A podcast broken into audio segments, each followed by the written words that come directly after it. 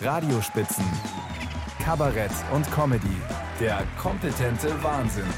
Ein Podcast von Bayern 2.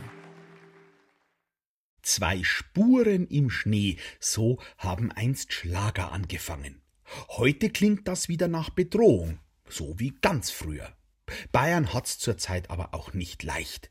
Von Berlin her von der grün dominierten Ampel bedroht und von Süden droht jetzt wieder der Bär, wahrscheinlich sogar mehrere.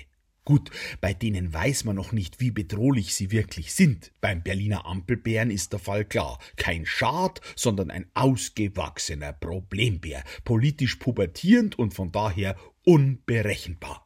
Aber die Bären aus den Bergen sind bis jetzt noch nicht negativ aufgefallen. Ja, ein Bär hat in der Nähe von Rosenheim drei Schafe gerissen. Das ist nicht schön, aber noch vom natürlichen Verhalten her abgedeckt. Zum Problembär wird ein Bär erst, wenn er sich menschlichen Behausungen ohne Scheu nähert und dort Schaden anrichtet. Zum Beispiel die Heizungen rausreißt. Dann muss man ihn jetzt nicht unbedingt abschießen, aber doch zumindest in die Rohrfalle locken, was Markus Söder ja auch leidenschaftlich, aber bislang erfolglos versucht, weil es Berliner Bären einfach nicht beeindruckt, wenn ein bayerischer Löwe ins Rohr ein freistaatlich bayerisch betriebenes Atomkraftwerk als Köder hineinstellt. Aber zurück zum Alpenbär. Sicher ist, er kommt aus Tirol und hinterlässt Spuren in Bayern. Fast wie die Blockabfertigung. Die kommt auch aus Tirol und blockiert Spuren in Bayern. Fahrspuren. Leider kann man aber beim Bären keine Blockabfertigung machen. Dafür kann man seinen Spuren folgen und hoffen, dass man ihn irgendwann erwischt. Und dann verfrachten wir ihn zurück nach Tirol oder nach Berlin. Man muss sich halt auskennen bei der Spurensuche, sonst folgt man womöglich den falschen Spuren und steht auf einmal nicht vor dem Bären, sondern vor dem Wolf. Der ist ja auch noch da und der gilt als noch gefährlicher wie der Bär.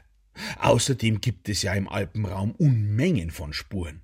So ein ausgelatschter Fußabdruck, der kann auch von einem Preußen sein, der mit Sandalen in die Berge unterwegs ist. Oder vom Hubert Aiwanger, der Schneekanonen verteilt. Oder von verwirrten Menschen, die Bergwald abholzen, um Windräder aufzustellen. Man weiß es nicht. Eines aber sieht selbst der Laie deutlich. Die allermeisten und tiefsten Spuren in Bayern stammen von Menschen, die sich dort niedergelassen und ausgebreitet haben. Im ehemaligen Lebensraum von Bären, Wölfen und anderen wilden Tieren. Wenn da so ein Bär heute hineintappert und sich fragt, was ist denn hier los? Wo ich hinschaue, Problemmenschen, dann kann man das aus seiner Sicht durchaus nachvollziehen. Eben alles eine Frage der Perspektive.